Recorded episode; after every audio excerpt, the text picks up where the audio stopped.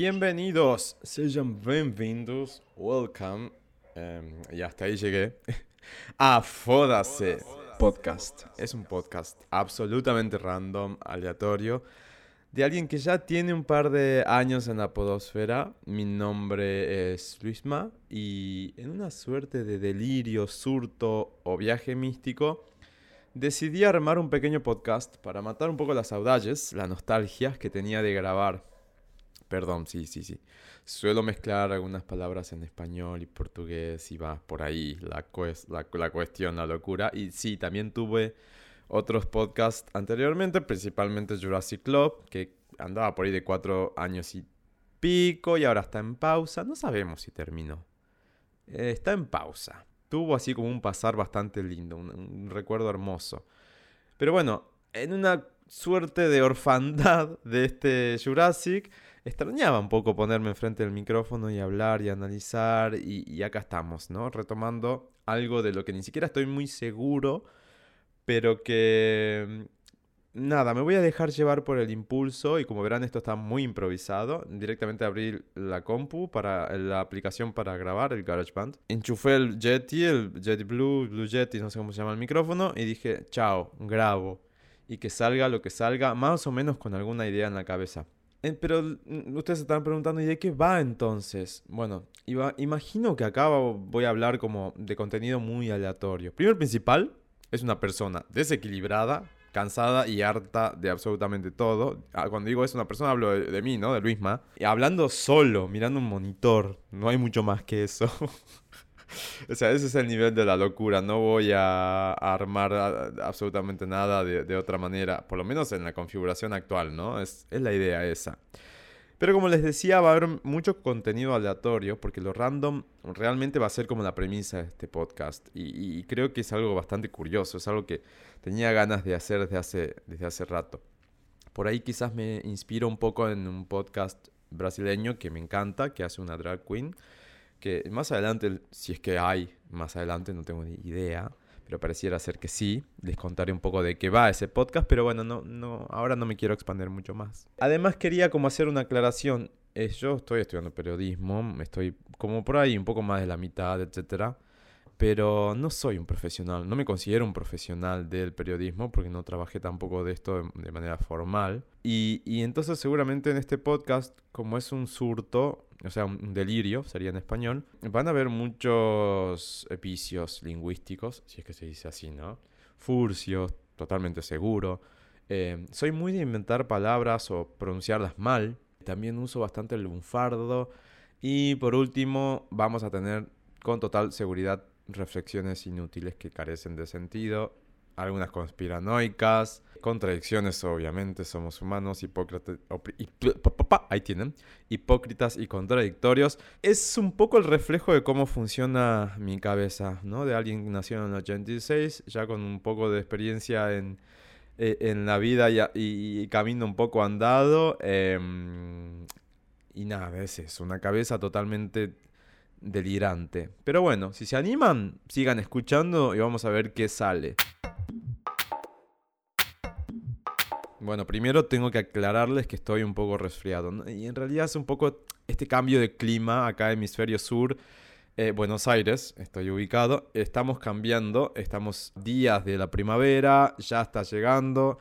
Lo bueno es que comenzó el calorcito, a mí me gusta mucho el calor, sufro mucho el frío. Lo malo es que, claro, también sufro este tema de cambio de estación. Me pasa en otoño, me, pasa en la primavera y aumentado, o sea, muchas veces más intenso esto de tener alergia, ¿no? Yo no era así, chicos. Yo no era así. Yo crecí en el campo, allá en Salta, en el norte de Argentina.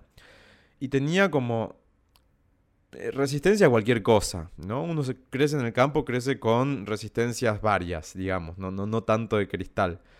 Y me pasó que acá en Buenos Aires y además, no solamente eh, por el tiempo que llevo viviendo acá, sino que me estoy poniendo más viejo, entonces empiezan a aparecer los achaques, ¿no?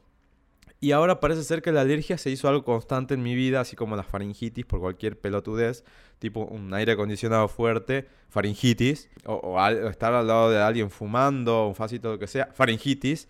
Y mm, el tema de la alergia me cuesta mucho, entonces Estoy con las fosas nasales un poco tapadas, así que si escuchan una voz un poco más nasal, sepan qué es eso y que va, y si, si es que hay otros episodios va a ser una constante por lo menos hasta noviembre, una cosa por el estilo. Además porque están floreciendo esos bananos orientales. No sé si se ubican esos árboles. En Buenos Aires hay muchísimos. Tienen unos troncos extremadamente fuertes, muy firmes. Son árboles muy grandes, muy pesados. Con unas hojas muy bonitas, muy frondosos. Ahí está vendiendo alguien de fondo, o sea, para no, para quitarle naturalidad a esta grabación. Y lo que tiene el banano oriental es que tienen como unas semillas, ¿no? Que son unas esporas o unas pelotitas que se secan y lanzan unas esporas que vuelan por absolutamente cualquier lado. Y, te, y los alérgicos, nada, nos lloran en los ojos, la nariz, se te tapa totalmente, etc. No sé por qué estoy hablando esto. Bueno, les decía, uno crece, se va poniendo viejo y empieza a hablar más de tipo, de enfermedades y ese tipo de cosas. Pero bueno, nada, era una aclaración que terminó como en tres minutos de, podcast. Esperen que está sonando el timbre. Ahora sí, esto es podcasting casero, así que sonó el timbre y lo voy a dejar, no lo voy a sacar en la edición. Podría haberlo disimulado, pero me parece un poco más espontáneo que quede ahí. sonó el timbre de fondo y nada, te llegan cosas, ¿viste? Cuando estás en tu casa. Pero bueno, lo primero que quería contarles un poco es ¿Por qué se llama el podcast así, de esta manera? Fódase. Lo cierto es que venía hace tiempo pensando en hacer algo, ¿no? A esta falta de Jurassic. Eh, pero tenía ganas de que sea algo bien random. Y no, y no, tenía idea de qué nombre tenía que usar o iba a usar. Lo que sí tenía en claro y estaba totalmente seguro es que tenía que ser alguna palabra en portugués. Suelo tener una obsesión con lo que es el universo cultural brasileño. ¡Brasil! Desde hace muchos años me encanta y estoy bastante como en ese mundo. Está bien que en una bola, ¿no? Todo lo que tiene que ver más con el mundo LGBTQIA+, pero en general me encanta. Eh, entonces, eh, como hablamos de, de, este universo cultural, hablamos de lengua, de, etc., tengo también un set de palabras favoritas, me gustan mucho, que son, por ejemplo, saudade, que vendría a ser algo así como una nostalgia, ¿no? Pero estamos hablando más de un sentimiento, algún, no sé cómo explicarlos. La saudade se siente. Después tenés tomara, por ejemplo, que para nosotros es el ojalá. Tenés pernalonga, que es este Bad, Bunny, Bad Bunny. Bueno, el coso, el conejo. Bad Bunny, eh, no, Bad Bunny es el rapero. Bueno, no sé, pernalonga. También es uno de mis favoritos. Una de mis favoritas también es fugido, que quiere decir jodido o complicado, ¿no? Totalmente fugido. Y babado, en el sentido de chisme. Creo que tienen como otros tipos de significados dependiendo del contexto y demás. Y a eso voy con la palabra que definió directamente el nombre de este podcast, que es fódase. También obviamente tiene ¿no? esas connotaciones diferentes. Google lo traduce de forma literal como al diablo con eso, ¿no? Y creo que viene más de ese español castellanizado que quiere decir joder. Entonces entendemos que es una mala palabra y con una connotación así bien fuerte, negativa. Eh, pero yo, por, lo menos yo no la siento, así no la percibo tan negativa. Entonces me encanta. Para mí es más tipo un mierda, púdrete, que se cague. Eh, o el qué sé yo acá, el clásico de porteño. Para mí es eso, el fódase. Es confuso porque el término en sí viene de la, conjunción de foda y se, ¿no? En portugués se escribe foda-c. A mí me gusta más sin el guion, entonces lo estilicé de esta manera y va a ser así. Foda, entonces tiene un significado y el C eh, tiene también su agregado, bla, bla, bla. Estuve buscando un poco y el diccionario informal eh, no es diccionario informal. La web diccionarioinformal.com.br eh, si buscan ahí, es un buen diccionario. diccionario estoy diciendo, en portugués es diccionario, por el amor de Dios. si lo buscan, si buscan esta web, es un buen diccionario para poder encontrar definiciones, ejemplos, etc. Foda, en este caso, solo a secas, quiere decir eh, literalmente difícil, complicado, dificultoso. ¿no? Y la etimología viene de un griego antiguo eh, que significa mina, la mina de excavar, la mina de, metales, de materiales preciosos, etc. Eh, no, no estamos hablando de mina en el sentido argentino, la mujer o la garota o, la hembra o lo que sea. Em, y entonces foda viene de ahí. Y fodere, a su vez, significa cavar o excavar. con el tiempo y con el uso, aparentemente este, esta palabra fue migrando y transformándose y evolucionando, porque el lenguaje es así, evoluciona todo el tiempo, y terminó siendo una analogía al acto, al acto sexual, a fuder. Foder se dicen también en portugués, creo, ¿no? Coger, pues Sí, creo que sí.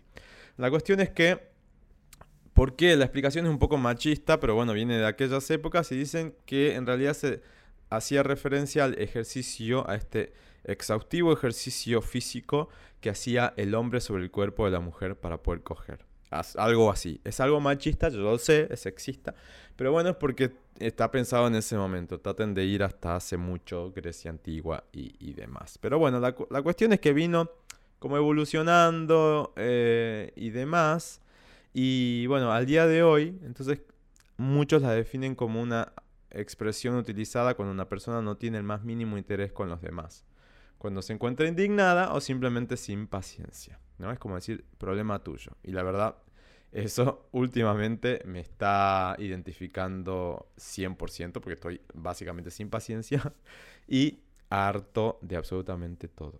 Y eso es loco porque yo suelo ser una persona muy optimista. Pero a veces un poco de pesimismo no viene mal, ¿no? Como para no pasarla tan mal. Pero bueno, ahora, si entendieron un poco de qué se trata Fódase, o por lo menos de dónde viene eh, el término, vamos con lo que sería como la... No hay secciones, pero la parte principal, el tema principal. Y para este primer episodio estaba pensando un poco de qué hablar y se me ocurrió hablar de la saudade, en realidad de la nostalgia. Vamos con la palabra en español o con... Sí, con este término, ¿no? La nostalgia. Y se me ocurrían preguntas como, ¿ustedes son nostálgicos? ¿Qué cosas le producen nostalgia? ¿O, a ustedes, ¿qué les produce la nostalgia? Porque hay personas que tienen distintas reacciones a distintos sentimientos. Algunas se agudizan en, la tristeza, eh, en la tristeza, otros se deprimen, otros em, se sienten como motivados hacia algo. Cada persona en sí es un mundo y cada percepción puede ser totalmente distinta. Ahora bien, hablando de nostalgia, la definición dice que la nostalgia es un sentimiento de tristeza mezclado con placer y afecto cuando una persona piensa en tiempos considerados felices del pasado también descrita como un sentimiento de anhelo por un momento, situación o acontecimiento pasado. O sea, esto deja bien en claro que estamos hablando de situaciones del pasado. Aparentemente hasta este momento estamos hablando siempre de momentos, situaciones o acontecimientos, no de cosas del pasado. Pero si te pones a pensar, hay ciertas cosas que te generan nostalgia, por lo cual este término tranquilamente puede ser aplicable a cosas, ¿no? A elementos Mm, a, objetos. Lo que sí esta definición así acotada, que habla mucho del pasado y que hace hincapié que tiene que ser sí o sí el pasado una de las premisas, me dispara algunos interrogantes como si es posible sufrir por nostalgia antes de un acontecimiento, o dicho de otra manera, ¿podemos sufrir por nostalgia futura? O sea, ¿puedo tener nostalgia de algo que todavía ni sucedió? Y no tengo total certeza de que vaya a suceder. No sé, salgo a la vereda, me atropello un auto, yo mañana tenía un concierto, pero hoy estuve todo el día pensando nostálgicamente en ese concierto. No, no sé cómo explicarlo, no sé si piré, o sea, me, me enloquecí acá, ¿no? Un delirio total. Pero bueno, viene por ahí la mano. En cuanto a la nostalgia, la etimología de la palabra nostalgia viene del griego clásico, en este caso es el griego clásico, eh, de nostos, que significa regreso, y algos, que significa dolor. Y la define como es un sentimiento de tristeza mezclado con placer y afecto cuando una persona piensa en tiempos considerados felices del pasado, también descrita como un sentimiento de anhelo por un momento, situación o acontecimiento del pasado. Otras definiciones ahora sí van a hablar de objetos y de, de cosas, de cosas o de un, ser querido, un lugar, un videojuego. Dan ejemplos, por ejemplo, eh, así, de este estilo. Dan ejemplos, por ejemplo. Yo les dije, iba a hablar mal. Pero bueno, entonces ahí ya se amplía un poco más el, el concepto de, de nostalgia. No solamente habla de momentos o de acontecimientos, sino que también habla de objetos de personas incluso. Entonces es un poco más sólido, ¿no? Por así decirlo. Y pensando un poco, eh, ¿qué cosas les producen nostalgia a ustedes?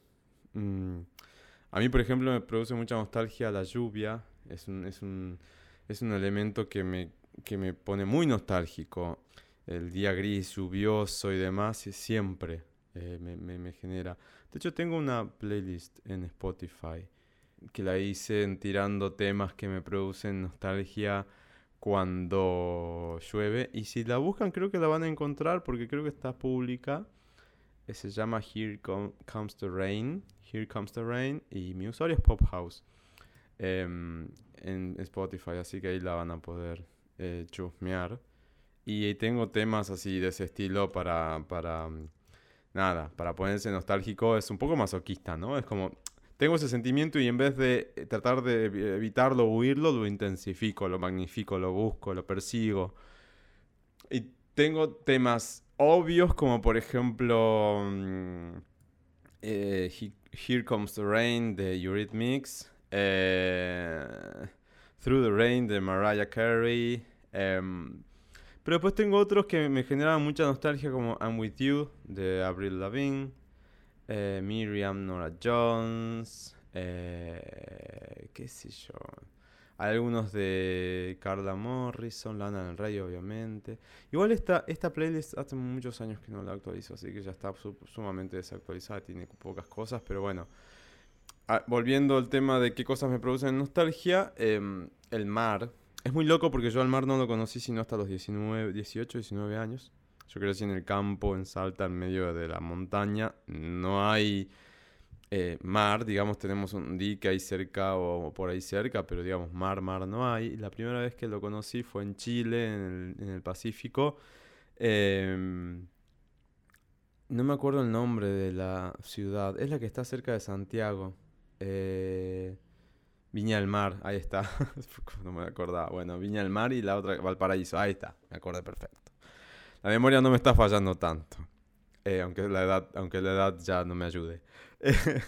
no, eh, claro, Valparaíso, Viña del Mar, 19 años. Eh, ahí fue la primera vez que conocí el mar y me enamoré. Me gusta mucho el Pacífico, es verdad, porque la West Coast me, me, fascina. Pero bueno, volviendo, es muy loco porque te produce nostalgia. Y es una nostalgia absoluta, plena, Em, como, como muy abarcativa, no necesariamente desde los 19 para acá, ¿no? Que recién cuando conocí el mar y demás. Sino me genera el sentimiento, es un disparador el mar. Eh, y es muy loco porque es un elemento que fue desconocido por muchos años en mi vida, por dos décadas, pero sin embargo es el disparador de sentimiento nostálgico con cualquier otro tipo de situaciones. No sé cómo explicarlo.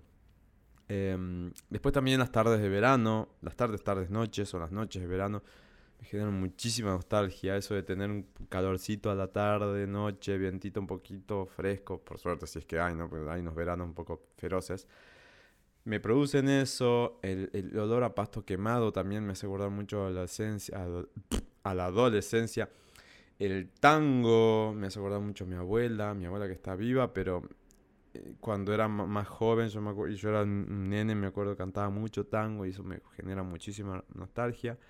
Chiquitita de Ava, también, porque fue la primera canción que mi vieja me enseñó, yo tendría 5 años. 5, sí, a los 5 me compré un órgano. Eh, ah, claro, no soy músico, ¿no? Pero bueno, aprendía. Y toqué esa, fue la primera canción que mi vieja me enseñó a tocar en el órgano. Entonces me genera muchísima nostalgia. Bueno, mi pasado cristiano, católico, bastante, bastante conservador, me también me remite a las iglesias. Entonces las iglesias, el dolor ese que hay dentro de las iglesias me da mucha nostalgia, pero por ese pasado, ¿no? De catequesis y comunión, confirmación, perseverancia y todas las cosas. Obviamente los perros, eh, siempre hubo perros en casa, muchos, no solamente uno solo, siempre hubo más de más de uno y desde que tengo uso de razón siempre hubo algún perrito en casa, entonces los perros además de ser una locura mía son, son un elemento de, de, disparador nostálgico bastante fuerte y obviamente los CDs. Yo soy de la generación que vivió, no vivió vinilos, o porque éramos muy bebés o chicos cuando ya el vinilo estaba en decadencia y ya estaba empezando a desaparecer, entonces no llegué a, tener esa vivencia vinilo. Eh, sí, vivimos más el cassette. El cassette sí. De hecho, tuve cassettes cuando era chico.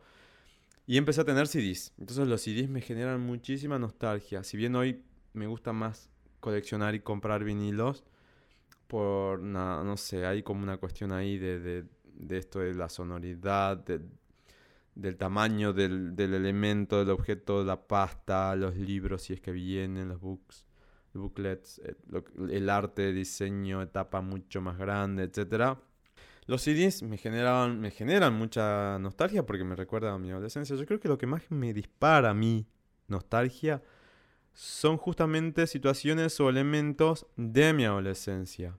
Por suerte fue una adolescencia muy linda, muy despreocupada en, muchos sentidos, entonces yo me acuerdo lo disfruté mucho.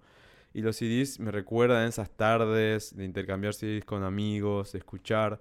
Me recuerdan muchísimo a mi hermana mayor, Lau, que fue, que es, mm, bueno, fue, ya hoy no, porque no vivimos juntos, digamos, pero fue muchos años la influencia principal en mi gusto musical.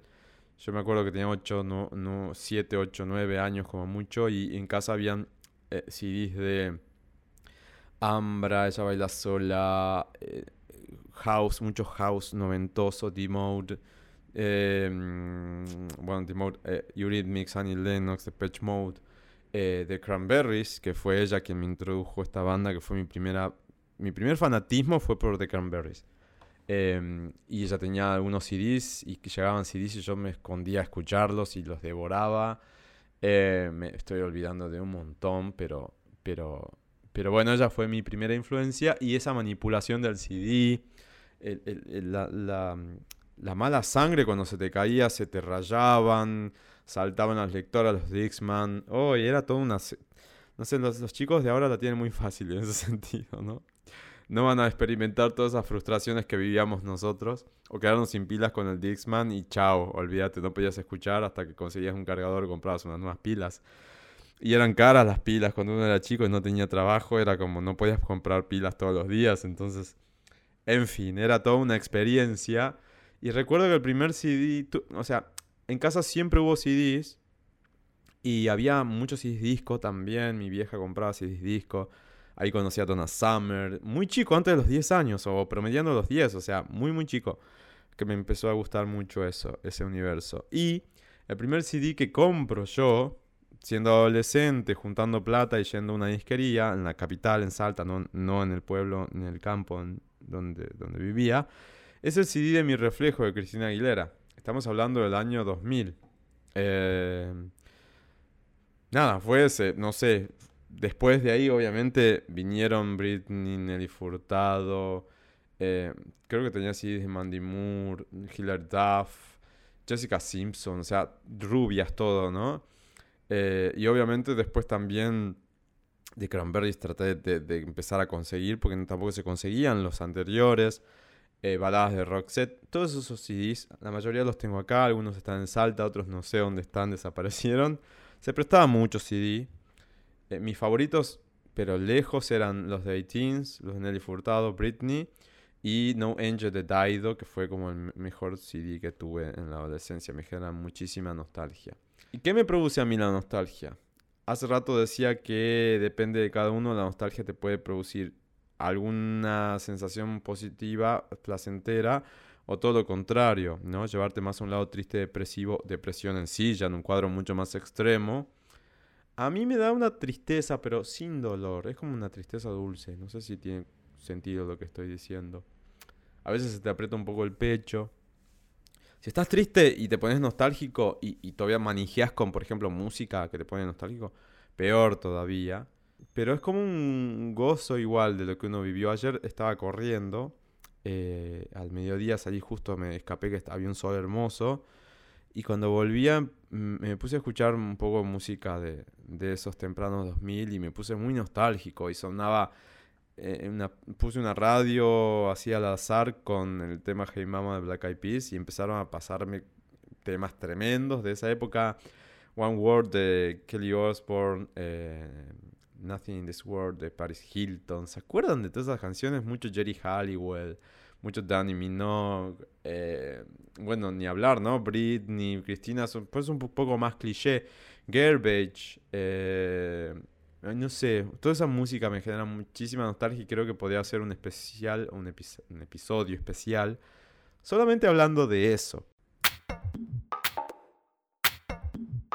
Y buscando un poco sobre nostalgia y demás, me apareció un elemento nostálgico por excelencia, de por lo menos de mi niñez también, que era, ¿se acuerdan de la revista Muy Interesante? Yo hace rato que no visito un kiosco de revistas, así que no sé si sigue publicándose en Argentina. Lo que sí vi es que online está su versión y la versión española, ¿no? Y ahí, buscando un poco sobre nostalgia y demás, encontré, un par de notas, pero encontré dos notas, un poco viejas, 2015, 2018 creo que eran, que hablan un poco de la nostalgia, ¿no? Hay un artículo en particular que dice que, eh, bueno, además de explicar el concepto de, de la nostalgia y algunas generalidades en sí de, este fenómeno, me llamó mucho la atención una frase particular que dice, los niños del baby boom y los miembros de la llamada generación X conocen bien esta historia. Cuando estamos hablando de eh, nostalgia, ¿no? Y ahora les explico esto de, de qué va. Dice, ahora añoramos el tiempo pasado a edades más precoces. Y ahí está, ¿no? El gancho de por qué hablaba de los baby boom generación X, o sea, nosotros, treintañeros hacia adelante. Em, me perdí, bueno, vuelvo y dice, y a los 40 ya estamos contando batallitas de abuelo. ¿Por qué? Se pregunta el periodista y escritor Ignacio Higuero, autor de Los niños de Chiripiti Flauticos y el más reciente Cosas que ya no, entre otros libros generacionales. En España, los cambios sociales que se produjeron en los 80s y las transformaciones tecnológicas de finales del siglo XX alteraron también la forma de entender el ocio, la educación, la cultura, las relaciones personales y familiares, muy rápidamente. De ahí surge una sensación de vacío que ha diluido el tiempo de infancia y juventud. Y ahí está un poco la explicación de por qué esto de, bueno, a los 30, 40 años ya tenemos un montón de anécdotas nostálgicas que era más común escuchar de nuestros abuelos cuando nuestros abuelos en realidad tenían un poco también esa edad. Nosotros éramos chicos y nuestros abuelos tenían 40, 50 años, tampoco estaban tan lejos de eso. Pero digo, ahora se supuestamente esto se ha, ha descendido una década por este fenómeno que explica este señor Ignacio Alguero, ¿no? Y sigue, dice, la nostalgia por tanto, podría ser una manera de lidiar con esos cambios vertiginosos. Puede desencadenarse por una canción, un olor o el reencuentro con un amigo que hace tiempo que no veíamos. De pronto nos invaden imágenes del pasado, un fogonazo de nuestra niñez, lugares que nos hicieron felices, un suceso determinante en nuestra vida. Rafael Vizquerra, director del posgrado en Educación Emocional y Bienestar de la Universidad de Barcelona, lo desarrollo un poco más. Acordarse de tiempos pretéritos como momentos maravillosos vividos con amor no es nostalgia. Solamente se convierte en ella cuando pesa más la sensación de que eso se ha perdido por encima de la experiencia de lo vivido. Y ahí tenemos un poco más, ¿no? un poco pesado ya se puso todo el ambiente.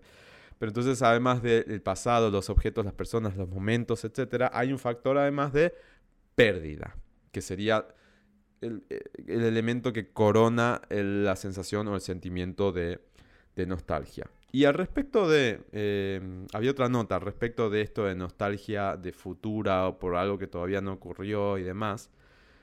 Eh, la nota dice, la nostalgia también se puede presentar por algo no vivido, es decir, el deseo o anhelo por experimentar situaciones tal como sucede cuando se visualiza algún fragmento de película, un cuento de fantasía o historia de amor, e incluso hasta una canción capaz de trasladar a una época específica, desencadenando imágenes añoradas e inventadas, creando un pasado que no ocurrió, pero que no necesariamente representa una alucinación o delirio. Bueno, entonces sí. Parece ser que podemos tener nostalgia por algo futuro y hasta por algo no sucedido. Y por último, ¿es posible superar la nostalgia? No es algo sencillo, puesto que toma su tiempo para que efectivamente la nostalgia disminuya. Sin embargo, al poner en práctica ciertas técnicas, continuamente será posible neutralizar su impacto o influencia en la cotidianidad. Y después da un set de recomendaciones, ¿no? Como para mantener la mente ocupada y demás. Habla de, bueno, tratar de salir un poco, de ver amistades, de hacer actividades que nos mantengan ocupados, específicamente hacer ejercicio. Em, y bueno, alguna manera de superarla sería de ese lado. Y estamos siempre, obviamente, hablando de esta tristeza o esta nostalgia, mejor dicho, controlable, por así decir, ¿no? No estamos hablando de un extremo ya que sea un cuadro clínico, nada por el estilo, sino de el sentimiento en sí como en una estancia más inicial. ¿Y qué onda? ¿Están de acuerdo con lo que estuve viendo hasta ahora sobre la nostalgia, con lo que les estuve contando que vi? Yo bastante, ¿no? Pero bueno, me parece que igual este podcast surgió de algún elemento nostálgico, por Jurassic o por lo que sea. Tiene mucho sentido. Pega o fódase. Bueno, son recomendaciones básicamente. Pega o fódase. Sería como tómalo, déjalo, pero un poco más agresivo. Eh, hacia el final del, episodio, o hacia, sí, hacia el final de, estos episodios, no sé por qué hablo en plural, ni siquiera sé si lo voy a hacer más. Pero bueno, al final del episodio, algunas recomendaciones como para tener algún material ahí eh, para repasar y demás. El primero de estos pega o fódase Em, que les voy a dar, o de estas recomendaciones, por así decir, es el especial de primera de Marina Sena.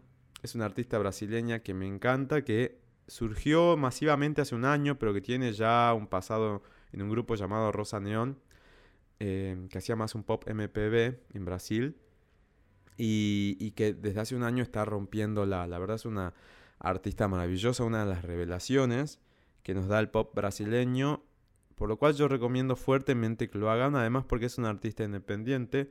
La produce eh, Yuri Río Branco, devenido en su novio. Justamente se conocieron produciendo su primer álbum que se llama De Primeira. Y ahora celebrando el primer aniversario, decidieron sacar este especial que está. Primero, les digo que lo vean en YouTube. Especial de Primeira, dura 15 minutos.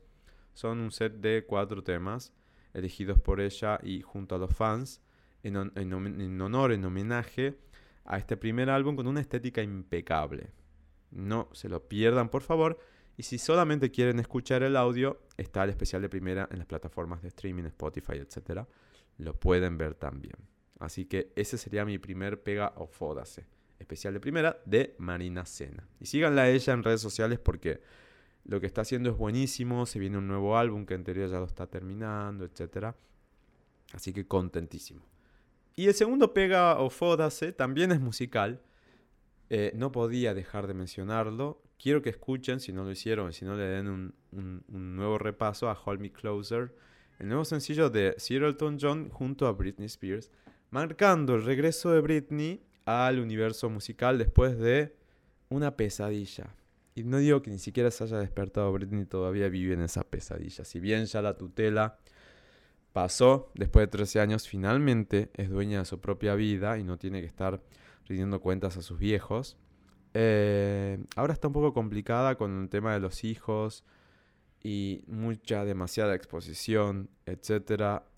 Pero bueno, salvando todo eso que hace la vida personal y, muy complicada de la princesa del pop, que es mi diva máxima, bueno, si no lo sabían, lo saben ahora. Yo celebro que se haya animado a esta experiencia de volver a un estudio de grabación con una voz totalmente distinta porque es una voz mucho más madura. Las últimas grabaciones de Britney datan del año 2015-16 en los sets de Glory. Estamos hablando de 6-7 años fácilmente, 5, 6, 7 años. Además con un estilo de producción muy manipulado, muy retocado, muy estilizado, muy llevado a la perfección. Con lo cual nos hizo escuchar una Britney muchas veces muy muy robótica, ¿no? Muy, muy, muy plástica. Y ahora, Hold Me Closer, si bien obviamente va a tener efectos de reverb, autotune, alguna cosita por ahí dando vueltas, nos deja escuchar, aunque muy lejos, una Britney mucho más auténtica, más original, más limpia, más clean. Y no tan solo eso, sino lo simbólico, ¿no? De este regreso, de Hold Me Closer, o sea, abrazame fuerte esa necesidad constante de cariño de Britney, de afecto, porque su propia familia, hasta sus propios hijos, le dan la espalda. Y ni hablar de la familia en sí, que la manipuló y de alguna manera la esclavizó durante años. Y Elton John junto a su marido, hablando un día de esta serie de remixes que está haciendo, o que hizo, el hit que tiene con Dua Lipa, que es impresionante, y, queriendo hacer algo de nuevo de este estilo, pareciera ser que el marido es fanático de Britney y le dijo, che, ¿por qué te llamas a Britney? Y después de un ida y vueltas de llamadas, imagínate, te llama Elton John, ¿qué vas a decir que no? Britney fue a Londres, grabó con los productores, eh, con estos productores ya estuvo en otras ocasiones haciendo algo cercano. Eh, son bien pop ellos. En esta ocasión no fueron los, los, los que son los productores del, track con Dualipa. E hicieron esta mágica versión de Teeny Dancer llamada Hold Me Closer, eh, que a mí me encanta, me fascina, me parece algo muy puro, muy hermoso. Así que, nada, se los recomiendo. Y ahora sí, para cerrar el, episodio el día de la fecha, quizás único episodio, no lo sé, no tengo idea. Quería recomendarles en este Pega o Fódase un libro. Ella es Camila Sosa Villada, es una escritora trans cordobesa que hace años que ya en Argentina hace cosas, por lo menos una década, una cosa por el estilo. Pero que últimamente se puso un poco en hype y, y en la Feria del Libro de este año 2022 tuvo muchísima convocatoria y es maravilloso lo que le está pasando a Camila. Eh, porque tiene, tiene un pasado de tener que lucharla mucho, ¿no? Prostitución, eh, eh, discriminación y todo lo que ya sabemos que pasan las chicas trans en este país y en Sudamérica y quizás en el mundo seguramente, pero tiene un talento indescriptible. Tiene unas publicaciones maravillosas. Quizás la más popular y conocida de todas es Las Malas, eh, búsquenlo al libro porque está en todas las librerías, también está online, está traducido a un montón de idiomas, de último si, se habla otro idioma. Pero no dejen de leer a Camila Sosa Villada porque su, su, escritura es, obviamente es muy cruda, es muy sincera, no está tratando de agradar a absolutamente nadie ni convencer a absolutamente nadie de nada, simplemente escribe lo que quiere o lo que siente. Y eso es excelente. Así que dense la oportunidad de conocerla y conocer su escritura porque es maravillosa. Y yo obviamente a principios de este año empecé a leerla y me obsesioné y obvio me compré todas las publicaciones porque yo soy aquel abuelito que le gusta tener papel en mano. Así que por suerte me pude conseguir absolutamente todas sus publicaciones. Y las tengo en casa y las releo, releo cada tanto. Búsquenla, Camila Sosa Villada, la van a encontrar. Tiene varias publicaciones y como les decía, hoy voy a leer un fragmento chiquitito de La novia de Sandro, de colección Andanzas. Izquierda trans. Te miraba y te miraba, pero estabas tan ocupado pensando en el capitalismo y el anticapitalismo que nunca notaste que muy cerca alguien hacía una pequeña revolución. Quererte. En mis años mozos, la siesta duraba hasta las 8 de la noche. Despertaba, tomaba un mate cocido con pan negro, que era el almuerzo, merienda y cena, y me pasaba horas frente al espejo sacándome los bigotes con una pincita de depilar. Luego me daba un baño, hurgaba entre los vestidos que cubrían y desnudaban por igual y me disfrazaba de prostituta. El reboque grueso emparejaba todas las texturas de mis mejillas barbudas y el fino daba su cuota de criatura de Dios a mi rostro abandonado.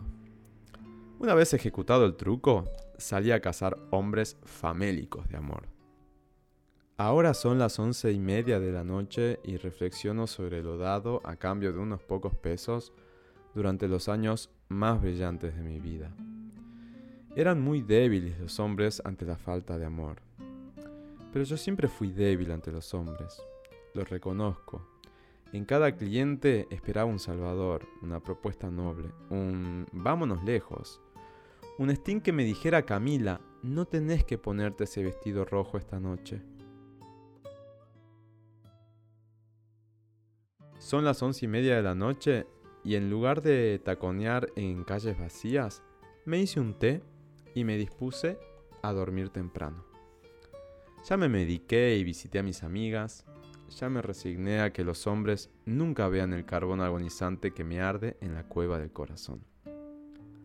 Ya probé los dones de la vida y fui tan poderosa y feliz que si mañana muriera no enviaría carta o documento a ningún dios por interrumpirme. Pero ahora es tan reciente la noche en esta parte del mundo que quisiera dormir un siglo. Y si no puedo, porque ya nadie vive un siglo, dormir varios meses y dejar descansar este monstruo que enseña los dientes podridos y careados y que me dice, muere. Son las once y media de la noche y vos y tu abandono me pueden limpiar bien el karma, que está cubierto de mierda.